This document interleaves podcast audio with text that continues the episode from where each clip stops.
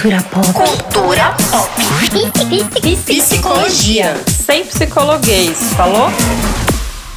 Oi, eu sou a Damiana, eu sou psicóloga. Eu sou a Felopes, psicanalista, e esse é o Psycho, nosso podcast de psicologia e cultura pop daquele jeito que a gente gosta. Se o consultório de geral tá cheio, significa que tá todo mundo doente, é isso?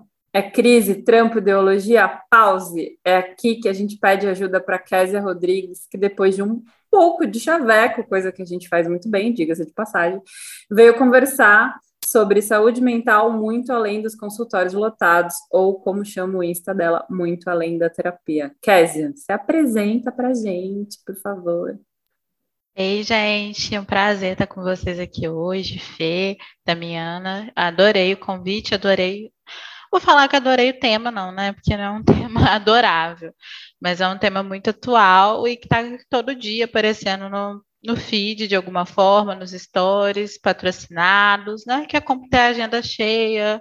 É, hoje até vi um, um que era assim: se você não está ganhando 10 mil reais na clínica, você está sendo bobo. Eu fiquei, gente. Mas assim, né? Vou me apresentar antes, né? A Fê já falou um pouquinho da minha página, sou psicóloga, é, interessada em discussões de uma psicanálise decolonial, um desafio para mim. É, e também eu pesquiso de uma forma mais independente, né? E nos últimos meses tem chegado muito essa questão para mim tem me incomodado muito essa questão da agenda cheia, como que ela é vendida, de como que ela é comercializada. Né, a gente até começou a discutir aqui, um pouquinho antes, sobre como a pandemia trouxe esse boom dos consultórios, como que aconteceu esse discurso de faça terapia, é necessário fazer terapia, é necessário falar sobre saúde mental, é necessário iniciar um processo terapêutico com alguém, como se fosse uma solução milagrosa. E entrou nesse caso, né, mercadológico, de que é necessário fazer terapia, é necessário cuidar da saúde mental, e todo mundo tem que fazer, todo mundo precisa, e é visto muito mais de uma forma individualizada do que de uma forma coletiva. E a gente chegou onde que a gente está hoje, né? Cada vez mais posts, né, engajando, de marketing digital para psicólogos, de uma disputa de saberes, de qual teoria que é melhor, ter, terapia baseada em evidência, psicanálise, é, terapias holísticas. Então, a gente está nesse boom de uma disputa para o mercado que só tende a crescer, mas é um mercado também que poucos podem pagar. Então, né, a gente até está fazendo agora uma terapia, passando em cartão de crédito, de débito, já vi profissionais vendendo, pacote de seis terapia. Livre, pelo PayPal, pelo PagSeguro, sei lá. É, é, tá, gente? Fazendo parceria com influenciadores também, divulgo o meu trabalho, que você ganha sessão grátis, ganha desconto. Então, virou um ramo mercadológico, né? Que a gente se pergunta onde que está a ética do cuidado, porque eu só vejo a ética do capital. É, tenho nem o que falar. Dami, leu. É isso, acabou, gente. Acabou, Obrigada. gente, Vocês podem.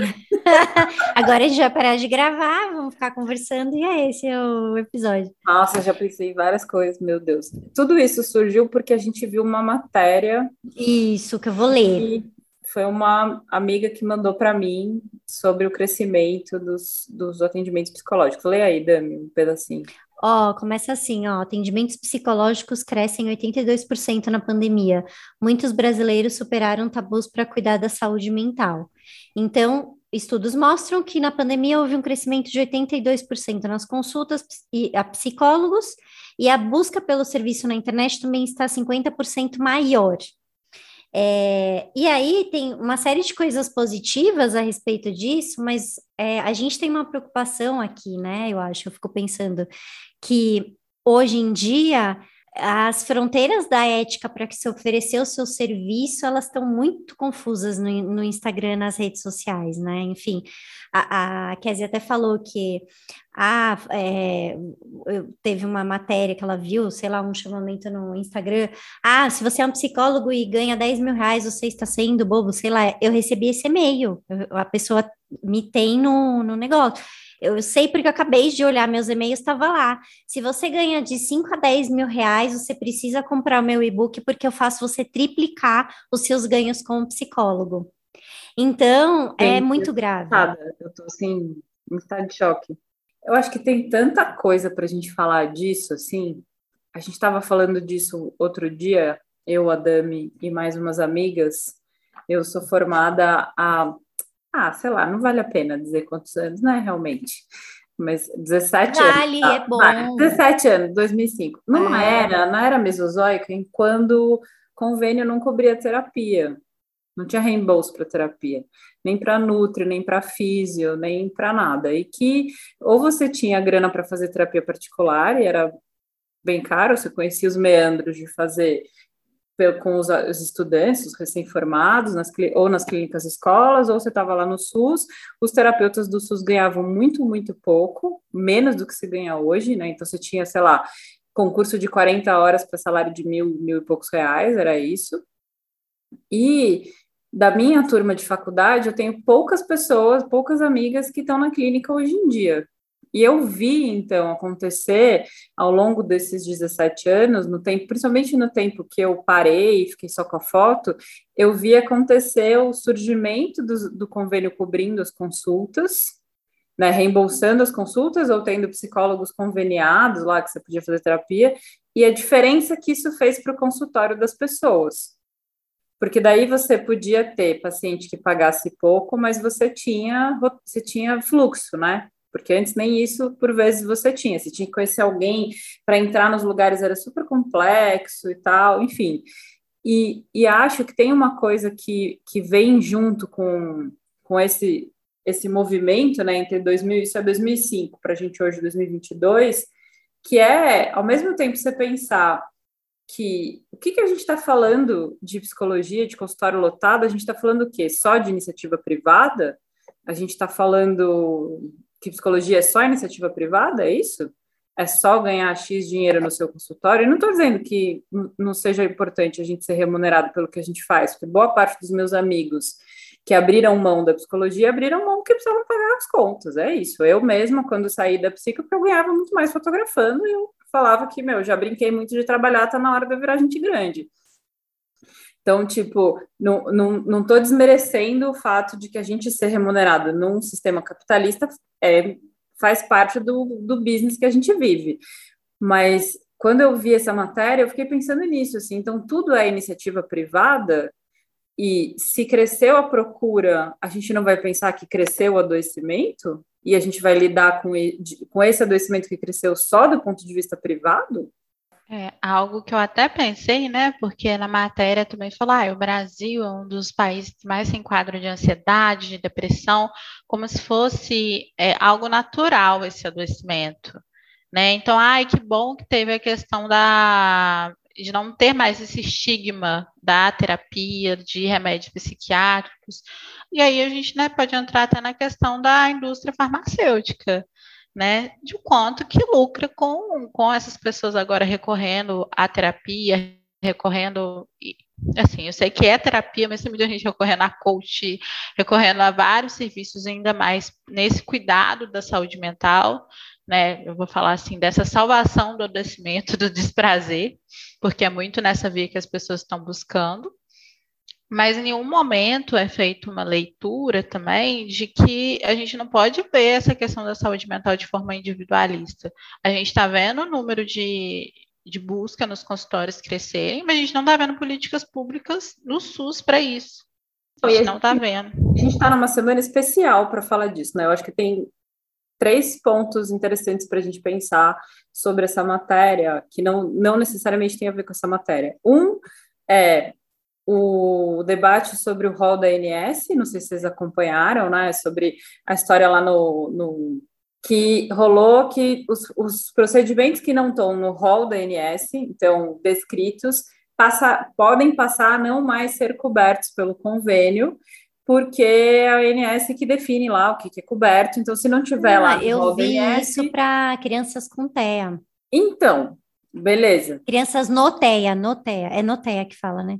Do espectro autista que precisam não de alguma né? Pessoas com em tratamento de câncer, usando É que eu vi rodar muito, muito nesse caso. Por quê? Veja bem, todas as crianças que têm TEA, que estão no TEA, enfim, né? É, existe um tratamento que há todo um debate também dentro da psicologia sobre esses tratamentos, que é o, de, o ABA e Denver, que não são os únicos tratamentos para questões dentro do TEA, mas que hoje em dia é o que é mais indicado pela medicina, porque dialoga muito próximo, tem as evidências, né? não tenho nem base suficiente para falar sobre isso. Um dia a gente vai trazer alguém aqui para falar disso com a gente. Alguém mas... que faz aba? É, que faça Porque o pessoal fala mal do aba. Nossas é. amigas psicanalistas metem Então, mas eu queria fazer uma rinha, esse é meu desejo, mas é isso. Ah, queria rinha, queria rinha, porque eu queria Gostei. entender. Eu tenho paciente que faz, que tem filhos que já fizeram, enfim, e ah. entender, na realidade, porque, por que, que eu tô falando isso?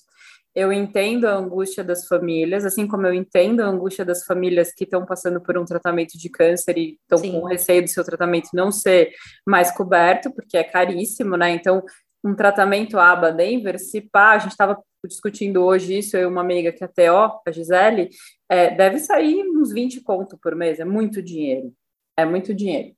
É, então, se cai isso, puta, ferra a vida, né? Muito difícil, mas ao mesmo tempo, quem tá muito, muitas páginas que eu vi pedindo para a gente fazer um debate, fazer uma militância em cima disso, né, pressionar, militância digital, tarará, são as páginas de quê? Das clínicas. As clínicas, ah. as clínicas, as clínicas estão, se, estão preocupadas com os pacientes. Eu não, não acho que as clínicas são só do mal, não é isso. Mas as clínicas recebem esse dinheiro. Recebem. Esses pacientes saem, elas também ficam sem essa grana.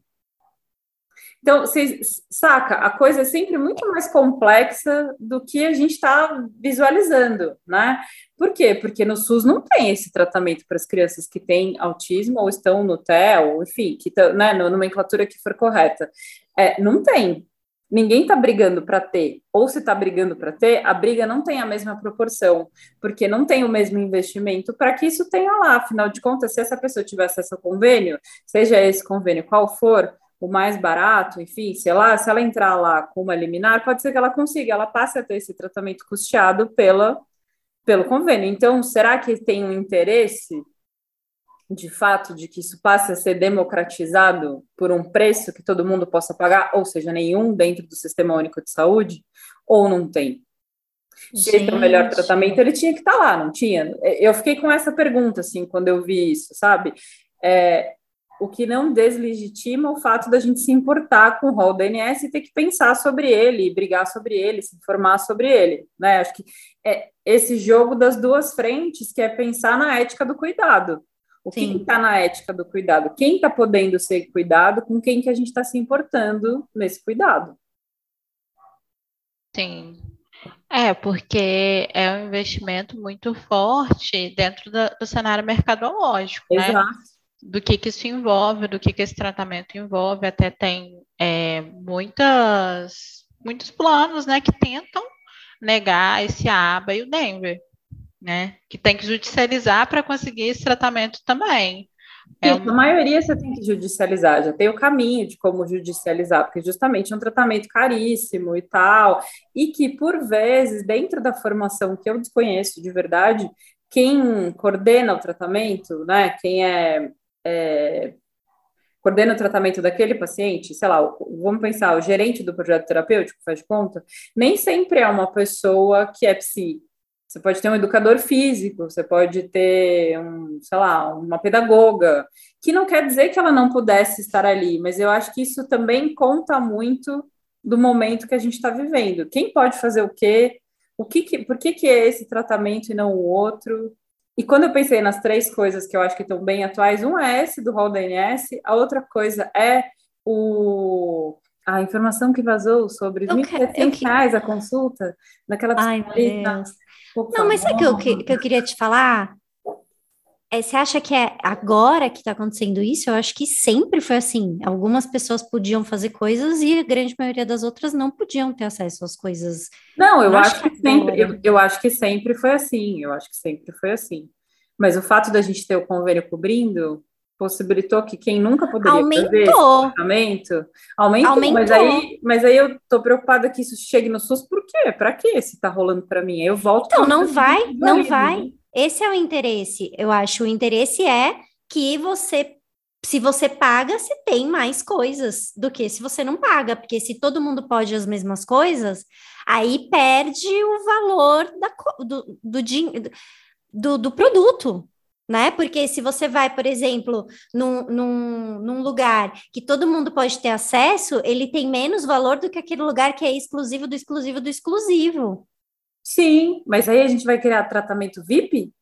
Então, mas isso é a sociedade de hoje, Fê. Tipo, é muito. É, é exatamente é. isso que acontece. A nossa sociedade é tratamento VIP. É ridículo, mas é isso.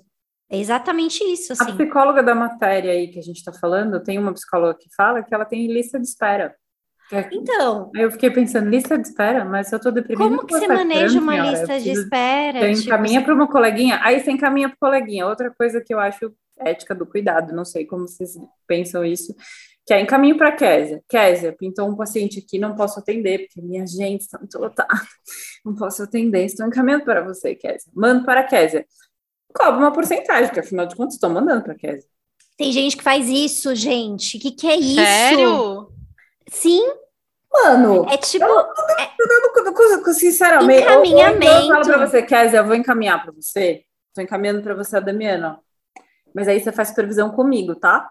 Gente, mas a minha o que, que seria isso? É, sei lá, 200 reais. Meu. E a Damiana tá pagando 100. Tipo... Surreal. Surreal. Eu não sei. É, tipo, eu acho que a gente tá perdendo a mão. A gente tá Isso da consulta de um pau e 700 ah. é tipo o fim. Eu achei o fim, sabe? Assim, dos tempos, porque, cara, 1.700 reais uma sessão, cada sessão. Tem vídeo. Tem pacote também, tá? Você esqueceu do pacote. Tem pacote. 12 sessões são mais baratas. Você esqueceu disso. Gente, eu não eu tô querendo que é precificar.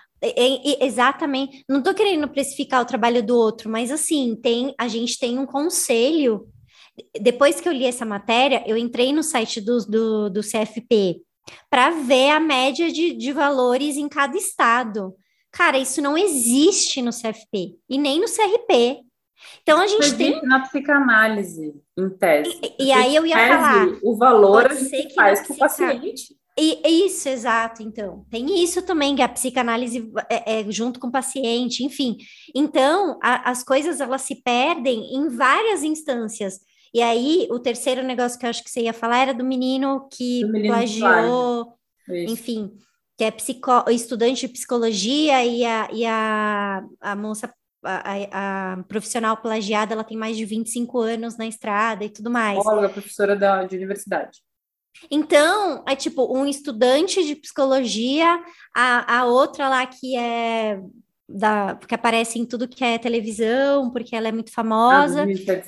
Tá todo mundo é, fazendo surfando coisa errada. Hype.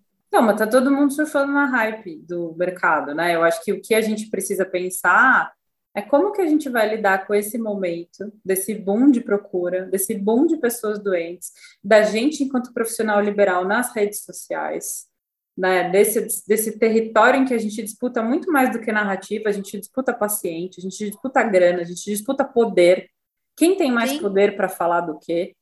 Sim. É, a gente disputa lugar de autoridade, aquilo que a gente já falou em algum episódio aqui, eu e a Dami, que fala, quando a gente começou o podcast, a gente teve uma orientação de marketing que a gente não usou, porque podcast não é uma boa, uma boa coisa de marketing para fazer. Muito chique, é, mas, a, mas ela falou que elas falaram para Ela falou que... que a gente tinha que se lançar como autoridade, a gente falou autoridade, mas autoridade. Autoridade do quê? Autoridade, autoridade. já não são sujeitas do suposto saber, tem mais alguma autoridade a ser atribuída aí? Que a gente tinha que construir esse lugar de autoridade. Isso é muito uma coisa falada dentro do marketing, né? Que a pessoa tem que olhar para você e entender que você é uma autoridade desse assunto. É, então a gente está nesse momento, né? Como é que a gente vai, sem a gente criar uma coisa que é vamos voltar a um tempo em que a gente não habitava redes e que isso não acontecia, porque isso não vai existir, mas de que jeito que a gente pode começar a debater esse uso quando a gente está falando de saúde, de ética de cuidado, de saúde mental, de neoliberalismo é, e de psicologia, cara. É, porque eu acho que o profissional da psicologia, né? Eu tenho dois anos de formação, então eu venho de uma outra era. Eu venho de uma era que, tipo assim, começou na clínica, depois veio a pandemia. Gente, já- parece muito adulta, Késia. Não, Não, imaginei. adulta, sim. Responsável, né, cara? Ela é muito adulta. Nossa, a página dela é muito adulta, né? Então, assim, e é um, um receio muito grande que eu tenho, né? Igual o lugar da psicanálise. Eu não me coloco enquanto psicanalista, porque eu acho que é uma formação que vai durar a vida inteira. E quando eu estiver achando que eu já estou com 50, talvez, aí eu fale. aí eu deixo alguém falar. Ou com 60, 70, eu acho que eu já posso. Mas eu acho que a minha geração de de pessoas da graduação, as pessoas já estão na graduação fazendo páginas para já conseguirem pacientes. É um movimento completamente diferente. Total, a gente, faz a página, porque a página vai ser o novo folheto que você vai entregar. Então, através da página, você consegue paciente. E eu não acho que a gente está guiando para responder o adoecimento em si. O que está Hum. levando essas pessoas a adoecerem? A gente está levando o que, que o mercado quer. Exato. O que, que o mercado está esperando? Ah, eu consigo, porque até forma de capitalizar, né? Porque agora não é só atendimento, é e-book, é mentoria, tem diversas coisas que o psicólogo pode fazer para ganhar dinheiro. E eu acho que não está envolvido em cuidar do adoecimento, em saber por que, que essas pessoas estão adoecidas. Não, não O tem que que está causando o adoecimento? Porque né? se eu quero ganhar paciente, eu tô, eu de certa forma, eu tô lucrando com elas adoecerem, né? Então eu quero que elas adoeçam. de um não, não- nem tô dizendo que isso aconteça de forma individual consciente, mas em, em termos coletivos é isso. Quanto mais pessoas doentes, mais terapeutas, mais grana para os terapeutas, e é isso, a máquina gira. Mas, gente, Sim. vocês não viram isso na pandemia? Um monte de gente fala pra mim: Ê, pandemia, você se deu bem, hein? Consultório lotou, todo mundo zoado da cabeça. Aí eu, ué, realmente atendi muita gente, mas que merda, né? Aí a pessoa, não, não, claro, é muito ruim, muito ruim, mas assim, trabalhou, né? Traba... Por quê? Porque no final o que importa é a grana que isso vai gerar. Não importa se os meios estão doentes, se as pessoas estão é, quebrando, se, enfim, o que importa é triplicar os seus ganhos e ponto final. Como é se formar, fazer faculdade numa era em que já existe rede social? Disse aí. Nossa, a- na a nossa idosa. época não tinha, na minha época tinha dinossauros ainda. Só tinha, tinha Facebook, Talvez mas a, gente não sabia usar. início. Eu, eu, eu, me, eu tava na faculdade quando a gente achava que ia ter o bug do milênio. Ah, que fofa! Não tinha Instagram. Instagram não tinha. Não Olha tinha. não, não tinha nem. Orkut, mano. WhatsApp não tinha, não tinha Não, nada nem disso. É, o que que aconteceu? Quando eu formei, não estava no boom tão alto. Inclusive, eu só fiz a página depois que eu já estava formada, assim. Falei, ah, agora é a hora, né? Vamos, tra- vamos trazer uma discussão do que, que eu estava vendo no finalzinho da faculdade, que eu pensei, poxa, não quero falar dessa psicologia que eu vi, quero falar de uma outra psicologia, de um outro lugar. E o que vier daqui é lucro. Assim, o que vier é lucro. Não vou fazer isso para ter pacientes veio numa, num outro lugar para mim. Então, eu não vim muito nesse. Eu tenho que fazer uma página para começar a trabalhar, porque eu ouço isso na clínica. Eu tenho que ter uma página para começar a trabalhar. E até também fazendo palestras, conversas em outras faculdades, a gente fiz até com a Ajudo, produzindo subjetividade, não sei se você conhece a Juliana Camará, muito excelente também.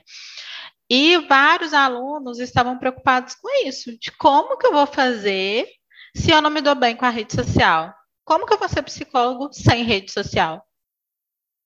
Então, é esse que está sendo o questionamento da galera agora. Para mim, não colocou nesse ponto. Mas o que eu vejo, muita gente adoecida, muitos amigos também, que às vezes entram nesse adoecimento de que tem que produzir para a clínica e tem que produzir para a rede social.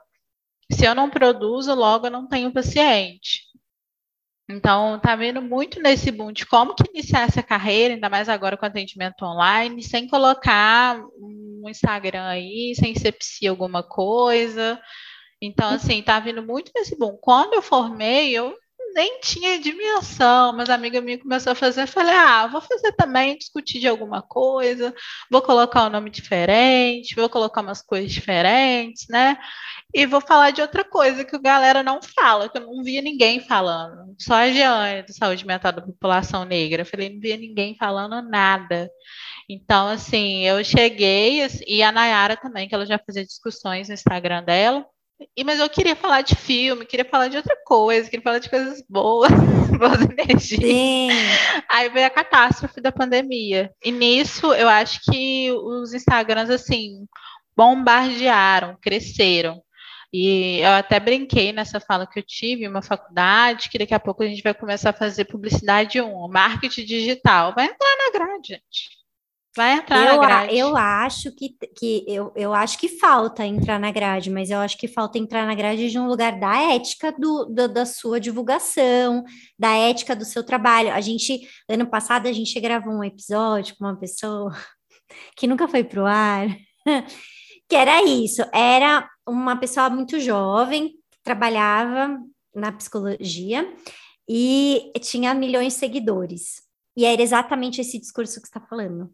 Não, mas eu, eu recebo os alunos e eu ensino eles a fazer a página e como trazer paciente, como encher o consultório e nananã. E aí a, e aí a gente começou a ficar angustiada, tá angustiada. Cara, tá... Eu e a Fê, a gente não conseguia conversar mais, aí encerrou, a gente nunca soltou esse episódio e nunca mais falou com a, a gente, pessoa. Aí a gente ouviu e pensou, não dá para não dá, não dá. É o tipo de conversa que a gente não consegue pactuar com ela. Eu entendo que talvez isso tenha que entrar na grade, mas ainda assim, a minha pergunta para você que saiu da faculdade há pouco tempo é: as pessoas estão saindo da faculdade muito mais interessadas no atendimento individual do seu próprio consultório? É isso mesmo? É Sim. É esse o projeto? Ah. Essa é a saída, esse é o projeto, assim. Que loucura. É porque o Nossa, que eu vejo que agora, pelo menos aqui no meu cenário local, né, que eu tenho Juiz de Fora, Minas Gerais, é que no público tem muita dificuldade, assim, a gente muita. não tem psicóloga no SUS. Agora vai começar com psicólogos na escola, é, né, agora foi implementado, assim, vai ter que ter psicólogo e assistente social na escola, mas é um salário muito diferente do que as pessoas vão indo na clínica, porque a clínica agora está no momento que você consegue faturar 10 mil reais, que você tem custo para faturar 10 mil reais, entendeu? Segundo, Mais de 10 mil reais. Se você for ruim, você fatura 10. É, você tá sendo boba se você tá tem sendo boba, 10 mil. Eu tô sendo boba. Então, tá no lugar do empreendedorismo, que é muito. Eu acho que até o, o que está acontecendo né, com o neoliberalismo. Seja é. você o seu chefe. Faça você sua empresa, entendeu? Não entre para trabalhar no SUS, não entre para trabalhar em outro lugar até em clínica também, que tinha esse repasse, eu estou vendo uma saída do pessoal, né? Eu estou vendo as pessoas jogando a cara na rede, muitas vezes sem estrutura nenhuma, sem supervisão. Sem nada. De, sem nada. Fazendo sem umas nada, cagadas, eu recebo uma né? galera que me conta umas cagadas, assim. Sem terapia, sem nada. Sem experiência, e, e nessa, né, gente? Porque... Sem experiência. Porque, porque é igual qualquer profissão, né? Assim, tem uma etapa de picar tomate antes de você ser o chefe da cozinha, saca? Tem. E picar tomate tem. tem que picar muito para você aprender a picar direito. Muito. Então, tipo, tem uma coisa que eu fico pensando que é horas de voo, assim, né? Você precisa ganhar esse tempo de escuta, de escutar, escutar de novo e fazer merda. E de intervenção. E gastar tudo que você ganha estudando, fazendo supervisão e pagando sua análise. Sim, e fazendo curso. Mãe, pai, se você tiver, ou fazendo um bico para pagar suas contas. Porque o início, sei lá, na minha formação, de todo mundo que se formou comigo, era isso.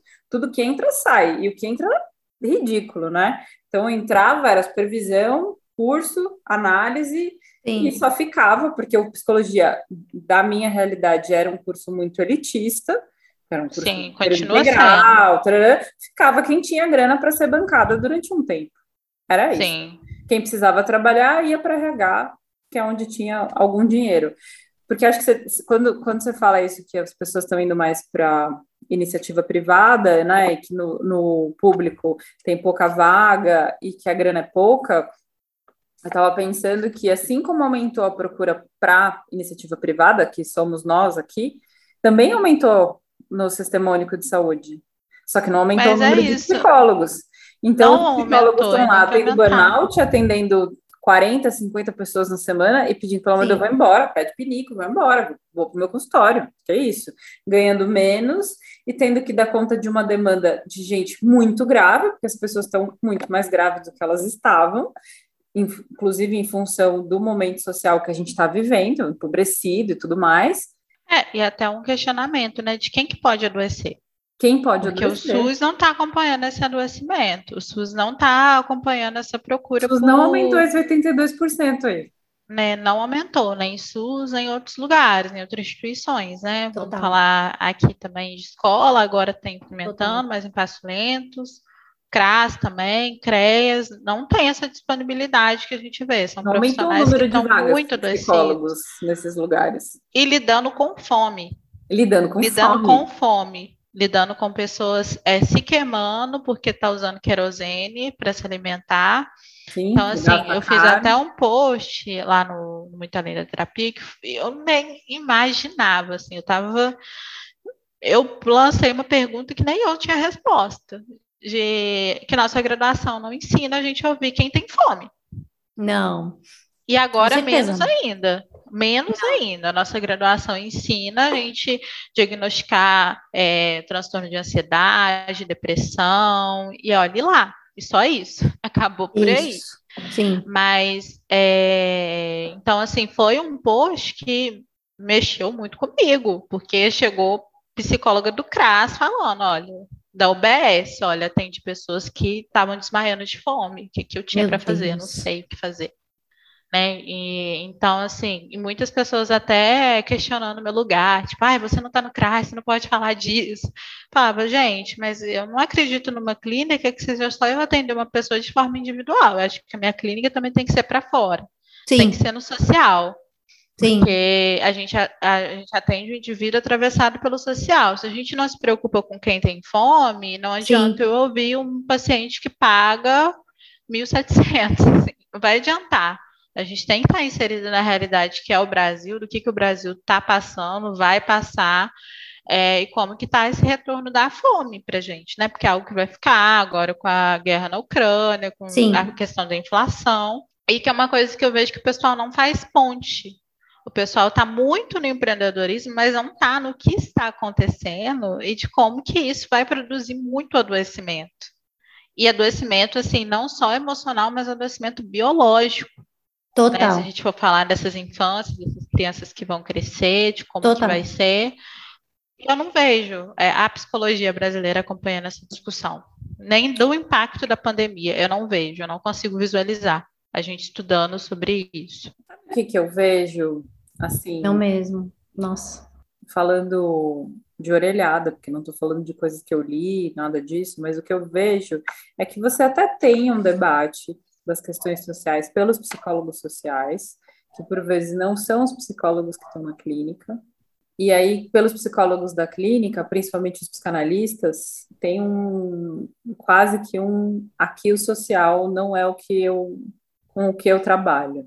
É isso que salva, é isso que salva de você não precisar saber o que está acontecendo fora da tua, do teu consultório. Eu, eu toda vez que eu estou tipo, atendendo crise Justifica-se. É, é. Eu penso nisso. Justi ah, não, eu atendo a pessoa, não tem nada a ver com a guerra da Ucrânia. Gente, pelo amor de Deus, é, é o fora, ele, ele permeia a clínica.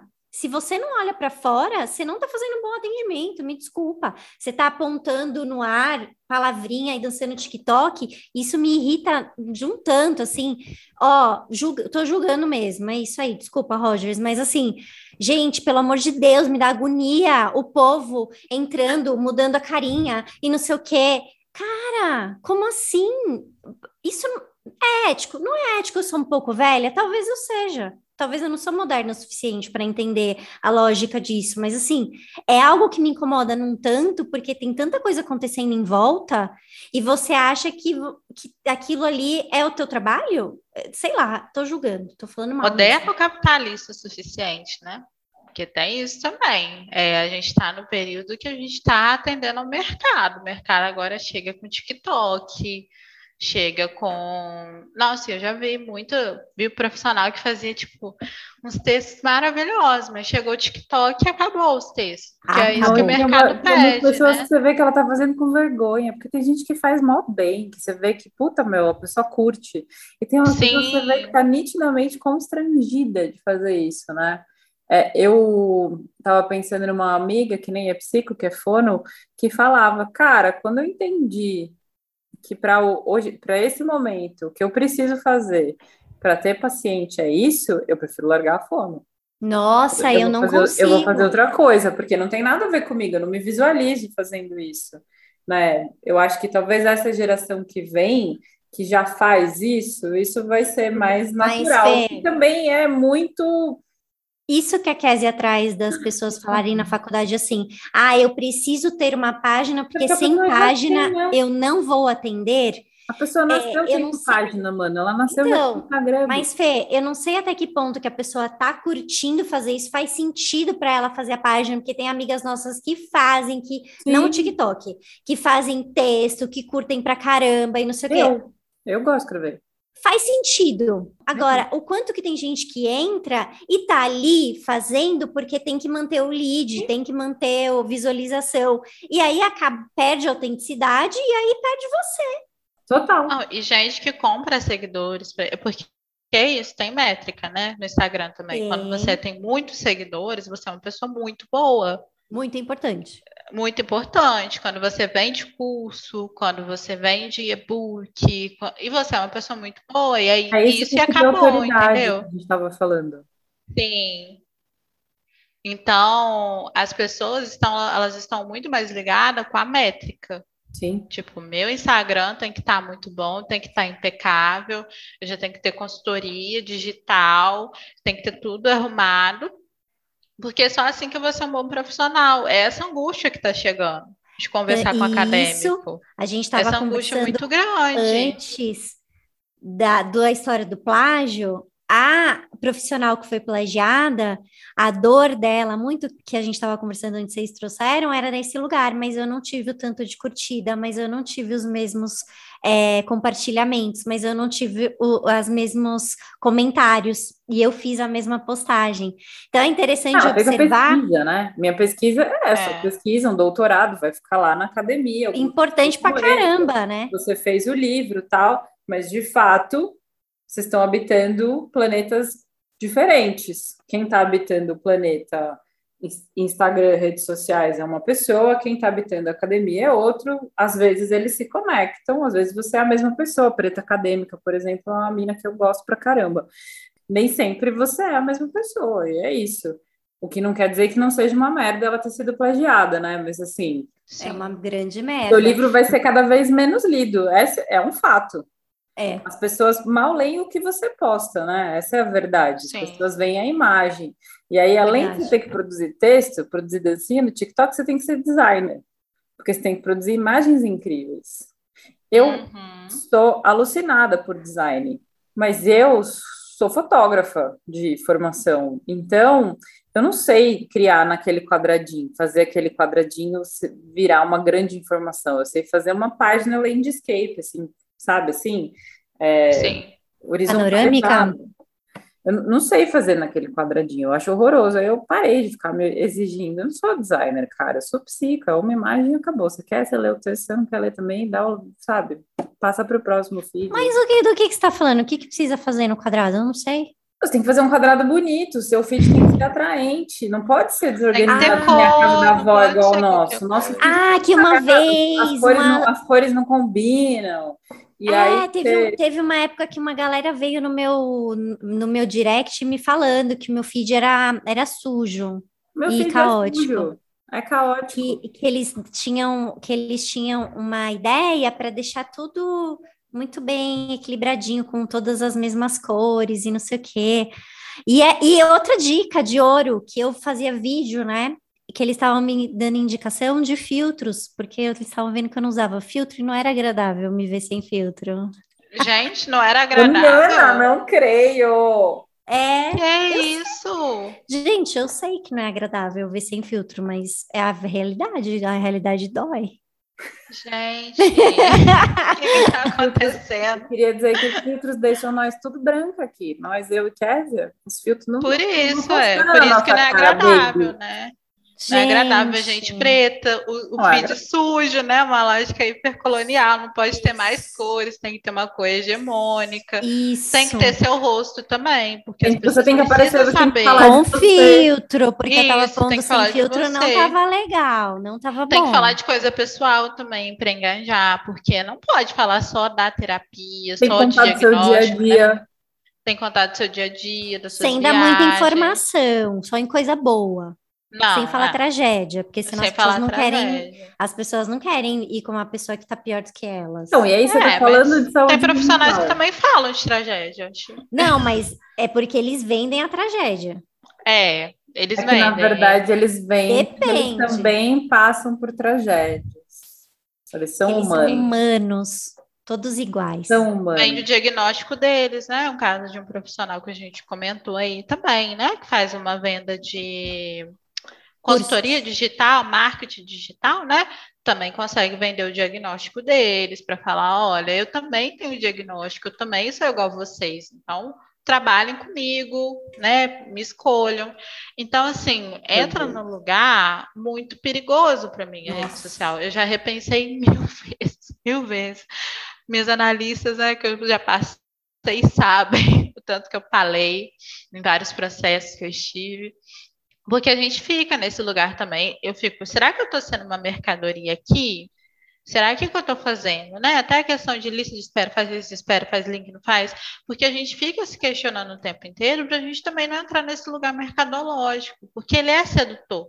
Ainda mais falando demais. de questões raciais né? Que tá no boom também, faça tá na moda. pra população negra. Tá na moda. E eu que falo de luto, então, tá super na moda. Nossa, um tá muito gente. na moda. Um e-book para você superar a perda do seu bebê e engravidar de novo. Tem gente que vende. Se você faz as 10 aulas, você vai engravidar de novo e vai superar a Mas perda é do Deus. seu bebê. Quem pode mais? Só Deus.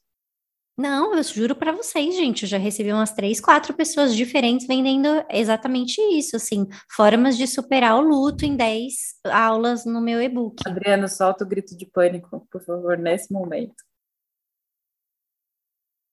É muito é, complexo. É. E uma pessoa que vende processo de luto em 10, é, 10 sessões, 10, 10 encontros, 10 sei lá o quê, nunca atendeu um processo de desculpa não deve ter atendido processos de luto suficientes para perceber que as coisas não funcionam em ordem cronológica, assim, sabe? Então eu fico angustiada. Porque tá vendendo que as pessoas querem comprar. Quando você tá em luto é uma angústia horrível. Se em 10 encontros eu vou ficar bem, óbvio que eu vou comprar esse e-book. O problema é que depois que não fica, é... ah, então provavelmente fui eu que não soube. Ah, eu Porque acho... a pessoa sabia, outras, outras pessoas superaram. Então, acho que sou eu que não, que, não, que não tô bem, que não sou, que não sei fazer. Não, eu acho que você trouxe um ponto até, né, Kézia, que está atravessado no, na, até na questão do plágio e tal, que é essa coisa de como é que é viver tudo isso que a gente está falando, do, a questão mercadológica, o neoliberalismo, o boom da clínica, parará, esse é uma psicóloga preta, esse é um psicólogo preto, esse é um psicólogo preto que se interessa pelas questões raciais, que poderia não ser, Queria deixar isso claro, inclusive escurecido na realidade. A gente não, a gente pode se interessar por outras coisas. A gente pode querer Sim. pesquisar outros assuntos, esse nem sei o assunto que você fala. Tá de boas. Mas a gente está num momento em que esse isso está super ripado, né? Porque pega bem também para as empresas, para as coisas, para as escolas, para os drivers, trazer a gente para falar disso, tarará. A gente passou a ter mais procura para atendimento, que as pessoas negras também entenderam que preferem ser ouvidas por pessoas negras, é, por questões do próprio letramento racial, numa ideia de que as pessoas negras teriam letramento racial, que também é uma coisa que a gente pode questionar se ser preto, como já diria o Baco, ser preto não é só ter pele. É, e uma das coisas que eu vi sobre essa história do, do psicólogo que plagiou a moça da, de Brasília, que é um psicólogo negro, né, é um estudante de psicologia negro, é um pouco falando sobre o fato dele nunca ter feito recorte racial nas postagens dele e como era muito sedutor esse lugar de destaque que ele ganhou dentro da casa grande, né, assim. Sim. e que no primeiro instante que foi primeiro equívoco, ele já foi devolvido para senzala, né? Errou, já era, perdeu o seu lugar. Que eu acho que é um lugar que a gente habita quando a gente está fazendo esse diálogo, principalmente dentro dos campos da branquitude, que é que é muito sedutor, sedutor financeiramente, inclusive, tá? Nesses espaços, mas que isso nos cobra um puta preço, né? Sim, e, e, cobra muito, né? Eu, eu, além das minhas questões, né, de discutir questão racial, eu também tenho isso, né, de ter formado há dois anos também, dos espaços que eu consegui, é, de sempre reconhecer quem veio antes, né? Eu sempre vou reconhecer que ter é, profissionais que veio antes de mim, é, que em Juiz de Fora tem a Nayara Santos, tem o Gilmar Mariosa. Nayara então, assim, conosco no Psicanálise Tem Cor, com Thaís Ataíde. Sim, então é, é muito, eu acho que a gente vislumbra, é, eu acho que a psicologia já traz esse lugar de suposto saber que já é muito sedutor por si só. Né? Você saber Sim. o que, que a pessoa tem, da pessoa te confiar, é, da pessoa te idolatrar, né, no caso de transferência. Então, é um lugar muito sedutor. E para as pessoas negras serem olhadas, serem escutadas, algo que nunca foi colocado para nós como possibilidade. Receber isso tudo, e enquanto estudante, né, fico pensando muito no João nisso, enquanto estudante, ele recebendo isso tudo, indo na CNN, a página crescendo, pessoas também famosas, né, comentando lá, engajando ele. Então, é um, é um lugar muito sedutor, que eu acho que a gente sempre tem que tomar cuidado com isso. Né? Não adianta, para mim, né, ter vários números de curtidas se eu não consigo fazer uma leitura no mês. Eu penso muito nisso. Não adianta é, eu ter esse espaço todo de reconhecimento também se eu não consigo pensar numa mobilização que eu faço fora das redes, fora do consultório.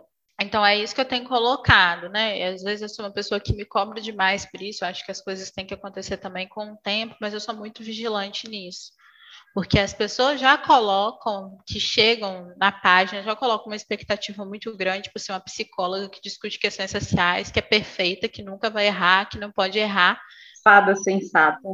Fada sensata, perfeita, cirúrgica. A gente não é nada disso. A gente não é, a gente vai ter uma fala errada, a gente vai reproduzir a violência, né? Como diz o Lorde, a gente tem que lutar por opressor que existe em cada uma de nós, que vai aparecer em algum momento, né, a opressora vai aparecer. Então, eu acho que é sempre ter esse cuidado também, de é um lugar que eu falo, mas é um lugar também que eu posso ter uma queda. Então, assim, Total. não tem que ser o lugar que me define. Né? Então, Total. eu estou me desconectando muito, muito além da terapia também. Ó, é uma página que eu falo de umas coisas, eu sou um profissional, eu sou outra, porque senão a gente fica nesse looping, né? E outra coisa também, dando até uma de um post que você fez, né, sobre que momento que a gente tem que se posicionar porque ainda fica esperando da gente o tempo inteiro esse posicionamento. O tempo inteiro. Do João, quando aconteceu isso com ele, já falou: olha, o que aconteceu com o João também? Você não vai falar nada, né? Você não vai crucificar ele também? Como que você vai? Você vai ficar do lado da mulher? Você vai ficar do lado do negro? Vi muitas pessoas entrando nesse lugar também. A gente tem que escolher um lado para ficar. Você tem que falar a sua opinião o tempo inteiro. Você é dona desse conhecimento, você tem que falar tem que falar na hora para dar mais visualização, para dar mais seguidores. Então, assim, é, é um mercado que te aprisiona também. Total. E acaba que, se você for virar criador de conteúdo, você vai ficar nesse outro trabalho não remunerado e um, um trabalho que vai te exigir muito, porque você não Sim. pode errar, você tem que estar no time certo, você tem que se posicionar sempre e rápido, então, assim, eu, é um lugar hypado, né? Mas é um lugar de muito custo também para quem quer sustentar. Eu não estou querendo sustentar, não. Estou querendo ficar tranquila, de boas, né? É, ter uma saúde mental também, porque é isso. Assim, todo dia vai vir uma violência no Brasil, todo dia vai vir alguma polêmica, todo dia vai ter algo para você se falar. E que amanhã já morreu. E que amanhã Exatamente. já morreu. Exatamente. Amanhã já morreu. E que isso não vai mudar o status quo, eu comentar sobre isso ou não. Isso não é uma, uma grande mesa de futebol pós-jogo. Foi isso que eu escrevi no post, né? Sempre parece aquela mesa do, do futebol que os caras estão comentando, ninguém manja do jogo, mas tá todo mundo falando. É, tem assunto que eu não estou interessada em comentar. Tem assunto que eu nem vi. Não tenho, né? Glória Pires, mano, não, não sou, como é que ela fala? Não, não sou capaz de opinar. Sou capaz de opinar. Sou capaz de opinar, sou capaz de opinar sobre tudo. Tem assuntos é. que me interessam mais, tem assuntos que eu vou comentar no meu Insta pessoal, porque não cabe no meu Insta de trabalho, porque tem coisas que também me magoam, assim, que, sei lá, quando as pessoas nos cobram, psicólogos, criadores de conteúdo, enfim, pretos, para falar de coisas de racismo, as pessoas parecem que esquecem que a gente é um, um, ser humano, né? Assim, que tipo, cara, tem coisa que eu não quero ver, assim, tem vídeo que eu não vejo. Tem história que eu falo, mano, nem começa a me contar, pode guardar aí para você, que eu não estou interessada em saber disso, é too much para mim. E, e, acho que tem uma, uma coisa que a gente precisa conseguir construindo esse distanciamento, porque não é isso que vai fazer a mudança que a gente gostaria que tivesse, não é isso que vai mudar a estrutura racial, a estrutura racista, a branquitude, não é isso. Mas eu acho que, que tem pessoas que se perdem nisso. Porque mas é muito fácil começa a pensar que vai mudar. É muito Mas fácil. aí já volto para uma questão egocêntrica. Não vai mudar, mas meu número de seguidores vai aumentar e eu posso ser reconhecida, eu posso monetizar em cima disso. É isso, é muito fácil. E se perde. Uhum. E eu acho que tem uma coisa que faz se perder ser mais fácil, que você pontuou cirurgicamente, como comenta no seu Instagram. Fada sensata, fada como uma sensata, fada sensata. Que é, cara, melhor. E eu posso falar com conhecimento de causa de quem já habitou esse lugar e que se pá, pode cair nele amanhã novamente, não vou dizer que não, porque não sou fada sensata, até porque não tem fada preta, que é... Tem sim! No filme novo, no filme novo, aquele que você odiou, da Cinderela? Nossa, odiei. Ah, é mesmo, é verdade, a fada é preta. É, tem elfo Eu só gostei agora, da fada. Nova polêmica. Eu só gostei da fada, pronto. É verdade. É elfo? Que ele é, que ele é do Pose. Não tô sabendo. No, é do Pose, exato. É, é, o, é. é o... Acho que no Senhor dos Anéis teve elfo preto, aí o pessoal quis cancelar, porque não pode ter elfo ah, preto. Do Senhor dos Anéis. Mas, então, porque eu acho que esse lugar sedutor que é, cara, você nunca me deu bola. Eu passei sei lá quantos anos da vida não recebendo bola em lugar nenhum. Na, agora vocês podem tocar o violino. Na escola, na faculdade, aonde você quiser. Aí, de repente, brother, você me dá bola porque eu tô falando de racismo, eu também quero estar tá no palco. Sim. E é, aí é muito Mas é isso, nesse lugar, né? Palco. O dia que você tá lá e que você falou e que você ganhou aquilo. Ah, tem, eu nem estou falando do aplauso, não é isso. O palco eu estou usando como uma metáfora. Assim, o dia que você ganhou o holofote para você, aquele Sim. que nunca te deram, que as pessoas Sim. estão dizendo, que gostam do que você diz, e que passam a se interessar por você, ele é muito incrível. Ele é um dia que parece que ressignifica aqueles anos do todo mundo odeia o Cris, sabe? Que você fala, nossa, mano, hoje, cara, hoje agora, agora é meu só que a puxada de tapete é muito grande. O preço que você paga para estar tá ali é muito grande, porque é isso. Primeiro, assim que você piscar, que você não fizer exatamente aquilo que a branquitude espera que você faça, que você pisar um pouquinho fora da linha, é você que vai cair e você vai cair sozinho. É porque tem um lugar Sim. É um lugar que é só aquele que você pode ocupar. É só aquele. Então, o dia que eu quero vir aqui para falar de outra coisa que não seja isso, não tem lugar. Aí já tá pedindo muito, né? Aí uhum. já, puta, mas é que, putz, esse tema é tão importante. Ou o dia que eu falo uma bobagem, porque eu falo bobagem também, eu também tô aprendendo, né? Não é porque eu tenho 40 anos que eu não tô aprendendo, mano. Tem várias coisas que eu tô lendo agora. É, o dia que eu falo uma bobagem, nossa, então, pô, cancelamento. Vamos cancelar isso aí. E aí eu sou cancelada dos dois lados, entre pessoas negras uhum. ou pessoas brancas, porque a cobrança no, na era digital ela vem de, de todo o campo.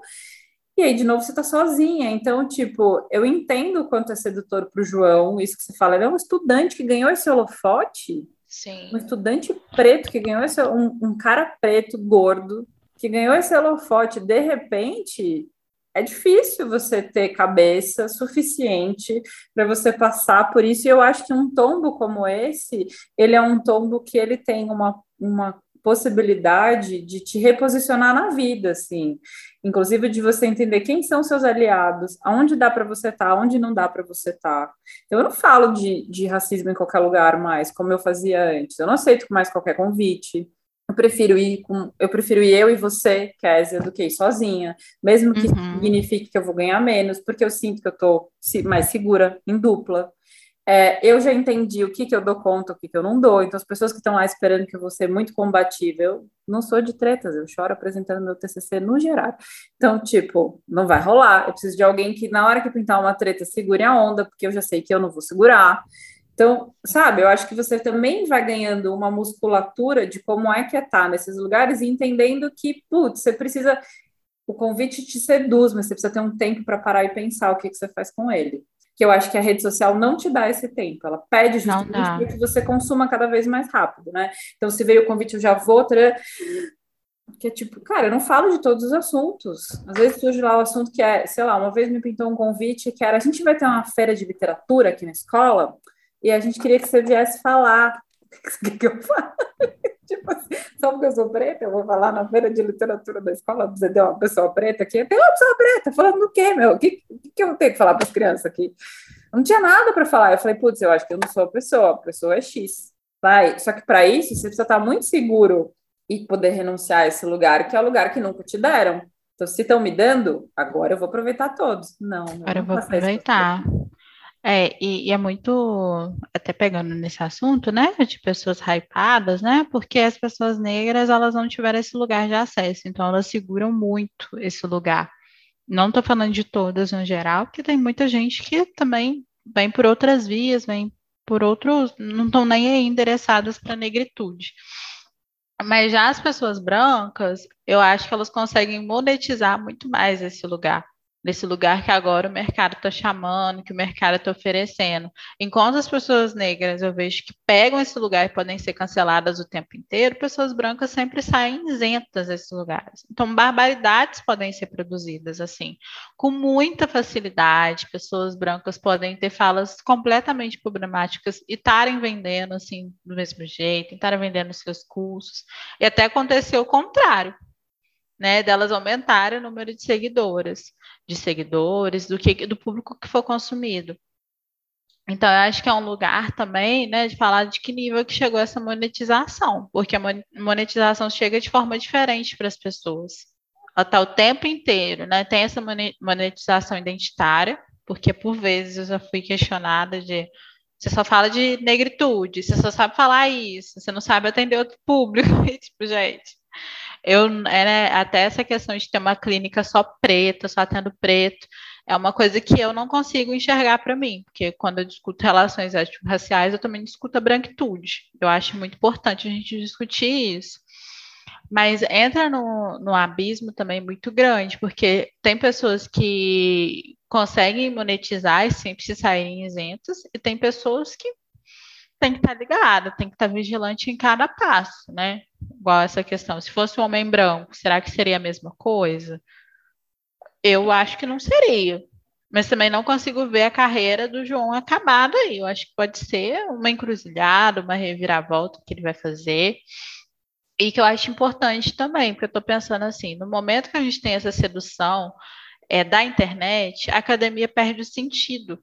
Você não vai querer ficar produzindo artigo, vai querer ficar no seu látis, igual eu vi uma, uma pessoa falando, não tem nada no látis dele, o látis dele é vazio. Pra quê?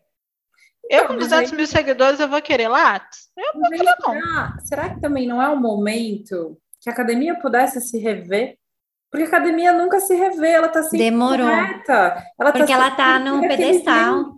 E aí, será que não é o momento que a academia possa se rever? Porque, puta, se as pessoas não estão querendo mais, tem alguma coisa que está dizendo da produção do momento cultural que a gente vive. Então, como é que a gente dialoga? Tô, não vai acabar a academia, não vai, não vai acabar a rede social. Mas Pô, se a rede Como social... fazer a ponte para as coisas dali chegarem na rede social e aí eu poder produzir coisas na academia e ter visibilidade, porque hoje em dia é, é, são mundos completamente separados. O Átila, né? Durante a pandemia, o Átila. Sim, a Melânia faz Melânia. essa ponte. A própria Poucas Giane. Pessoas conseguem, a Giane faz essa ponte muito bem. Poucas pessoas conseguem fazer essa ponte. Que aí você vai lá, você precisa continuar produzindo os textos do mesmo jeito, a pesquisa que seu orientador quer que ele você, que ele fa que você faça para ele, porque você nem queria Sim. que mesmo. Sim. A formalidade que em 2022, a pessoa que saiu da faculdade, não sei se ela tem a mesma, né? Eu quero apresentar meu trabalho numa outra plataforma, eu não posso. Eu lembro da minha formação, minha última formação, que era tem que ler o trabalho. É isso. Você vai escrever e tem que ler. Cara, eu sou visual. Eu queria fazer visual, mas eu sou, como diz uma amiga minha, eu sou adepta. Você manda a regra, eu falo, tudo bem, eu odiei, mas eu vou fazer. Eu li lá o que tinha que ler. Mas é, meu, você tá em 2000 e tal, cara, por que, que eu tenho que ler do, durante 15 minutos, se não é o meu formato de apresentação? Por que a gente não pode fazer uma ponte? Ah, não, porque em psicanálise, congressos de psicanálise é assim que se faz. É, então, acho que tem uma coisa, né, que ficou cada vez mais desconectado, que é isso do Lattes. Tá, beleza. Não acho que você tem que, tem que entrar no meu Insta e achar que o meu currículo é meu Instagram. Mas também acho bizarro você achar que a minha competência está medida pelo meu currículo Lattes. Você não também. sabe o tempo de atendimento eu tenho. Exatamente. O que vai acontecer é desse encontro que a gente vai fazer aqui. Exatamente. Eu, eu não sei a formação da minha última analista. Sei quantos cursos ela fez, eu sei quem ela é, quem me indicou ela. Eu, a, a minha transferência é com quem me indicou essa pessoa. Essa pessoa me uhum. indicou, eu fui lá, deu match, um dia eu soube, ah, ela é fono de formação. Eu falei, olha que legal, não sabia, sabe? Tipo, Sim. tudo bem, você quer me perguntar meus cursos? Beleza, eu vou te responder, mas o que vai fazer esse encontro acontecer não é isso. E, e eu acho que agora o pessoal está ficando, o pessoal formando, eu não vejo tanto nessa questão academicista, porque a gente até está vivendo um momento de muita instabilidade. Também, não tem Concurso público não tem. Não. Não tem nenhum edital com concurso público Nossa, aí para virar professor. Formou, vai para mestrado, porque era onde tinha. É. Então, assim, a gente está vivendo um momento inverso. A gente não tem essa estabilidade da academia Olha e a gente acha que tem uma falsa estabilidade dentro do Instagram. É. Né? Que com esses números a gente vai ter sempre uma agenda cheia, a gente vai ter lista de espera, se acabar também vai ter mais gente para procurar, e isso revela também um sintoma nosso eu consigo ver também um sintoma de muitas pessoas que estão se formando nessa questão de sempre querer mais, mais, mais, mais, mais, é, de sempre ter essa lista de espera cheia, de sempre ter essa imagem de um profissional bem sucedido, porque o que é um profissional bem sucedido né, da psicanálise? Eu não consigo elaborar ainda. Todo ano eu falo, nossa, agora eu tô mais tranquila. Eu fico, não, velho tem um cursinho aí, não, tem que aprender umas coisas aí, tem que conversar, tem que ouvir de novo, tem que ouvir, ouvir, ouvir, ouvir, ouvir, eu tenho que elaborar muita coisa, e eu não consigo ver uma profissão bem sucedida porque eu acho que é um contínuo. Sim. Não tem esse final, é um contínuo. Contínuo, para sempre. E, e, a gente está nesse imediatismo de sempre querer ter uma coisa pronta. Sim, eu Isso. me coloco nisso também. Não vou me colocar de isentona, desconstruidona, né, que não usufrui do capitalismo. Porque não, a gente usufrui. E nem é capitalismo, é uma remuneração que a gente Com precisa certeza. ter para ter esse, essa supervisão, para ter uma terapia, para ter curso, para ter leitura. Para comprar coisa que a gente queira, viajar, para viajar, né, para não se adoecer, a gente precisa ter, procurar do corpo, enfim. Mas é, a gente está vivendo uma era de imediatismo e eu acho que isso está chegando para os profissionais também. Eles querem tudo de imediato, eles querem pacientes que não sofram, pacientes que não repetem, né? É, casos lindos para se contar e a gente não vai ter, porque a gente está numa sociedade que está cada vez mais se adoecendo. E não só por questões biológicas, mas por questões sociais que a gente não está nem aí. Que se né? a gente não assim, cuidar, a gente enquanto profissional. Que se a gente não cuidar e não pensar em estratégias coletivas de cuidado também, elas só vão crescer e a gente vai continuar vivendo naquele meme do cara com, com a gente está com o paciente sentadinho na sala, tá tudo pegando fogo, a gente está falando this is fine, né? Tá tudo bem. Enquanto a gente Sim. não cuidar do entorno que vai ser por práticas coletivas, eu, eu, eu desejo um mundo em que a procura por terapia seja menor, Cê, cê, sabe, cê, não seja tecnologia leve, assim, sabe? Seja que você tem outras coisas que você faz que também vão produzir saúde mental e que menos pessoas vão adoecer, e que inclusive a psicologia, que é uma, uma, uma formação tão vasta, vai criar outras possibilidades de atuação no mundo que não seja esse quase uberização da parada, assim, sabe? A gente Sim. vai inventar outras formas. A gente está nesse modelo nesse momento, mas estar nesse modelo não significa que a gente está confortável nele, né? Que eu estou aqui, tá de boa. Muitos momentos eu penso, eu que já fui, já voltei, não tenho uma, uma carreira nada linear dentro da psico, fico pensando que no, no, no frenesi que a gente viveu em 2020, eu, Dami, principalmente, hoje eu já teria largado, cara. Não tinha mais estrutura, minha, não tinha mais espaço no meu HD assim, porque também nessa angústia de não sei o que vai acontecer, eu também fui pegando paciente, paciente, paciente, e aí parecia uma uhum. pessoa pior, e aí o paciente está sem dinheiro, tudo bem, vem, vem, vem, vem, vem, tem horário, não saio de casa, não saio de casa, eu tô atendendo até as 10 da noite, Sim. no almoço, gastrite duas vezes, senhoras e senhores, vocês acham que só vocês que adoecem? A gente também adoece, viu? Foi insano. O Alexandre Coimbra tem lá um cursinho novo para psicólogos, de como é que é, de coisas difíceis na crise crise. Que é isso, a gente tá com terapeutas tendo burnout, cara. Sim, cabelo caindo. Chega dezembro, assim, né? Então, a gente também tá nesse processo, né? Igual eu vejo que a clínica tá num lugar até hospitalocêntrico. É. Assim, é, é o lugar que as pessoas já chegam estão todas danificadas. Se tivesse um psicólogo na UBS, se tivesse um psicólogo na escola, se tivesse um psicólogo em outros, outras instituições, nas empresas, pessoas, né? Nas empresas, se é, tivesse política tivesse pública, outras coisas, Sim. psicólogo construindo política pública, sabe? Sim. Psicólogo construindo política pública, outras coisas que produzem saúde que nem são psicologia. Sim. Mas isso dá comida. seguidor, Fernanda? O quê? Dá seguidor isso? Ah, eu acho que não, porque não dá dinheiro. É, melhor não. É isso, gente. É... Ficaria aqui até as 10 da noite. A gente, ó, nem sei que horas são, voltará, gente. tenho certeza, depois desse papo Vai. maravilhoso. E agora a gente tem dicas. Não, mentira, Dami, puxa o seu quiz. Ixi, eu não montei ele hoje. Cadê, cadê? Vai. Ah, vamos ver. Ai, já sei. Vamos pensar assim, ó. Você, que a gente escolher um cenário. Vinheta, eu queria só deixar claro. É, um cenário, a gente precisa falar com o Beraldo um cenário que a gente precisasse escolher entre essas três realidades. Como é que é? Então, a gente vai escolher entre três realidades dentro do nosso trabalho. Tá bom. Ter o consultório cheio, mas o preço disso seria fazer dancinha de TikTok. Ter o consultório cheio, mas o preço dele e o preço disso seria ter que tá na academia produzindo coisas na academia. Ter o consultório cheio e o preço disso, a nossa saúde mental. O que, que vocês escolheriam? Ah, eu tô muito mal hoje. Nossa, gente, eu tô pensando em academia, nem academia, mas academia mesmo, física, sabe? É, eu, eu tô nesse processo. academia eu tô suave desse aí, então posso Eu falei, vamos fazer aí, esse, é, essa academia mesmo, de Pronto, exercício. eu tô nessa academia do exercício. Eu é também, tô nessa academia focada todo dia, assim. De... É nessa pauleira, assim, Ou grau oficial, grau terapeuta. Qual que, qual que foi o último que eu falei que eu não lembro mais? Saúde mental, saúde, saúde mental. mental. Eu acho Ai, que gente, é eu acho que eu vou ter que ir para academia, então, né? Sair esse ano dos exercícios, vou ter que voltar. Eu acho. Oh, volta, é, porque o TikTok eu não vou fazer. Adoecer, eu já passei dessa fase, que em 2020 foi bem foda.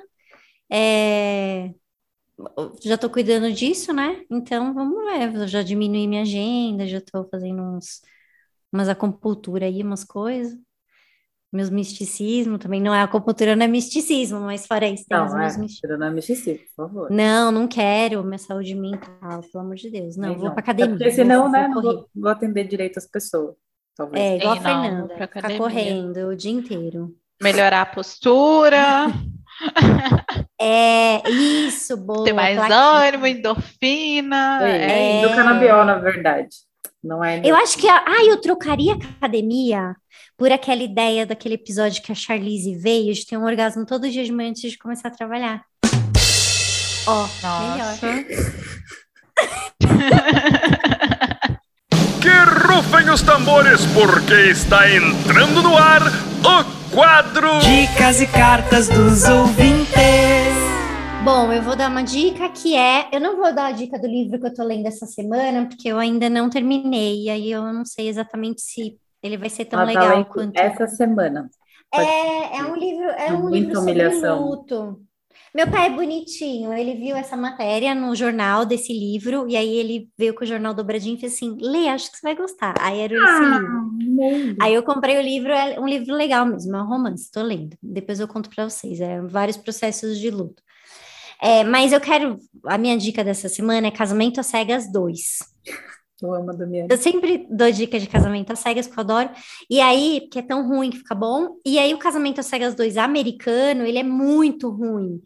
E aí, você vai Muito ruim, observando. adorei.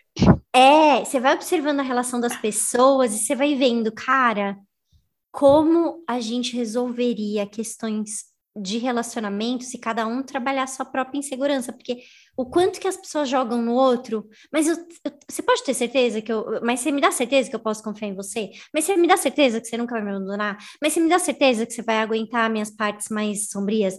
Mas você me dá certeza é, que, cara, não tem, gente. Eu fico com Ligações no celular, já não sei se quero te atender, já diria o Baco, meu cebolinho. Pois é, tem uma menina lá que chama Daniele, coitada, cara. Eu fico, eu, eu tenho, quero dar um abraço nela, porque ela é muito, muito, muito insegura. E aí hoje eu e a Manu, a gente estava indo no, pro clube, né? E aí a gente passou uma árvore, e ela pegou duas florzinhas. Ela falou: Ah, essa eu vou dar para minha madrinha e essa daqui eu vou dar para você, mãe. Eu falei: Ai, tá meio murcha. Ela é igual a Daniele do Casamento às Cegas, né? Bem desanimada, tá sempre Tadinha. murcha, nunca tá feliz. Ai, gente. Madonna é a melhor pessoa. Mas é isso, vai me dando uma angústia, porque assim, eu fico pensando que eu vou dar essa dica, eu vou mandar essa mensagem para eles lá. Tem que ter escuta para essas pessoas ali. E eu nem sei se é psicólogo, coach, sei lá o que eles quiserem, porque nos Estados Unidos não sei se usa psicólogo mais. Mas assim, é, porque eles são aceleradão, de repente só coach. Agora, cara, tem que ter, porque a- a- a- é uma desestrutura emocional o negócio que vai dando agonia, assim, tipo, eu já tô terminando, eu amo. Mas assim, é legal ver, é divertido. Minha dica é de uma série que eu vi essa semana que conversa muito com o tema de hoje, é Nove Desconhecidos. É uma série assim que é essa busca desenfreada pela cura, das pessoas acreditarem, querer fazer tudo para ter essa cura, tudo, tudo, tudo, tudo, tudo. E no final, no final é pior que o começo, tá brincando. Mas no pior, no final a gente vê como que foram para essas pessoas esse processo de cura, se realmente teve cura. É bem interessante. Fala sobre o luto também. Que Acho que você vai legal. gostar de ver. Uma dica e Netflix? tanto. Não, Amazon Prime. Ah, boa. Viver para pagar Então. streaming, é isso. Sim, viver pro H-Stream. Então, é a minha dica. Tô com um livrinho aqui do Eu Não Sou Uma Mulher, da Bell Hooks, também deixo, que é ótimo. E acho que é ótimo para o momento de misoginia que a gente está vivendo. Vivendo não, né? Que sempre tá aí, mas ela também faz uma discussão muito boa de como está alicerçado com a escravidão, com a questão do colonialismo. Então, eu deixo aí para vocês. Eu tenho 200 dicas hoje, pega o caderninho. Teve uma ouvinte que falou que ouve no carro. Ai, gente, ela falou que ela ouviu no carro e não consegue anotar. Olha, Ó, eu- esse, eu vou, eu vou é para tentar. você. Tô- todo... A gente não, a gente não consegue, Fê, não vamos prometer. Não, mas vamos tentar. Então, eu tenho muitas dicas hoje. É, a minha primeira dica é eu assisti História Sem Fim esse final de semana. Não sei se vocês lembram, 1984, esse filme. Tenho medo, Ah, muito medo. Quando eu era criança, eu tentei Eu- assistir três vezes, não consegui. É isso. Nossa, é muito lindo. É muito maravilhoso. Pequenininha, eu me lembro. Também. Traumatizou. E eu acho esse filme lindíssimo. Agora eu tô a fim de ler o livro, ainda não li. Eu tava lendo um outro desse autor que chama Momo e o Senhor do Tempo, é, que eu vi a peça de teatro que também estava super bonita. Aí eu fiquei a fim de mergulhar no trabalho dele, assim. E, e a história sem fim, eu acho que é bonito para pensar esse momento que a gente vive também da questão do, do adoecimento mental, que é um menininho que tá bem triste, né? Assim, é uma história que flerta com uma coisa Momo- deprê. É aquele menino que foi adotado? Então, não. Que é, que, que, se, que é na Itália ou na França, não me lembro. É na Itália, eu acho. Não sei se ele é adotado no livro. Na peça de teatro, não. É, mas eu não li ainda para dizer. São livros Ah. infanto juvenis, Momo e o Senhor do Tempo. Na verdade, só Momo, o Senhor do Tempo é o nome da peça. É do Michael Ende. é em alemão, eu devo estar pronunciando errado, provavelmente, e História Sem Fim também é dele. E eu queria, pensando no tema, tem um episódio do Greg News muito bom que chama Por que Sofremos? Acho que é isso. Pare de Sofrer. Muito bom esse episódio, vale super a pena. O Greg News é um programa que eu gosto bastante. Esse episódio está muito legal. E eu estou vivendo uma experiência pensando em saúde mental que me fez repensar algo que esse podcast sempre me faz pensar, que é como a gente encastelado nas nossas teorias psicológicas, a gente fica numa sensação de que o, o que a gente faz, o que a gente estuda, resolve tudo, e a gente não precisa de mais nada né? Isso dito por uma psicanalista lacaniana. Então, assim, eu acredito realmente na cura pela palavra. Não é que eu não acredite e eu passei por isso, passo. É isso. Sou usuária do bagulho. Mas eu estou fazendo um treinamento cognitivo, é, acho que é assim que chama, com a Marina que teve com a gente aqui no episódio de esporte. Marina, mas a Marina, ela. Ah, Marina é eu achei que você já estava lá no esquema com o Bruno. Não, não, não é terapia, não tem nada a ver com terapia cognitiva. Apesar de ter o cognitivo no nome, não tem a ver com a terapia cognitiva. E a, a Marina é psicóloga do esporte, como a Dami estava falando, eu sou do esporte. E a gente foi fazer, eu participei com a Marina de um experimento lá, de um bagulho que chegou na clínica, um óculos de realidade virtual, que você vai saber como está a sua parte cognitiva e que trabalha a atenção foi incrível. E aí, a partir dessa avaliação, a gente ela trilhou lá uma série de exercícios para eu fazer para melhorar a minha atenção. É isso aí. E, cara, é sensacional. E eu fiquei pensando como eu teria me beneficiado disso há, sei lá, 20 anos atrás como teria melhorado o meu aprendizado, coisas que não tem nada a ver só com o esporte, mas que tem a ver com quem eu sou, com as dificuldades que eu tenho, que a terapia ajudou, com certeza, melhorou 200% várias paradas, mas que tem coisas que são práticas, então, tipo, tomada de decisão. Quando der uma coisa errada, você tem que decidir pela outra. Está sendo muito legal, eu já fiz duas consultas, eu estou amando muito. Então é isso, para a gente sempre lembrar que saúde mental não é uma coisa feita de uma coisa só. Ela é feita de muitos fatores. E é isso, ela é para sempre, né? Então, cuidem de vocês de várias formas. Não achem que. E você que é psicólogo, não fica achando que só você resolve tudo. Esses 82% aí que cresceu, diminui aí menos, menos, menos bolacha no pacote, sacou? É isso, muito obrigada pela. Muito feliz você. Eu que agradeço, Ai, gente. Até tá esqueci não. que eu tô no podcast. É, que a gente é muito boa entrevistadora. Aham, sim.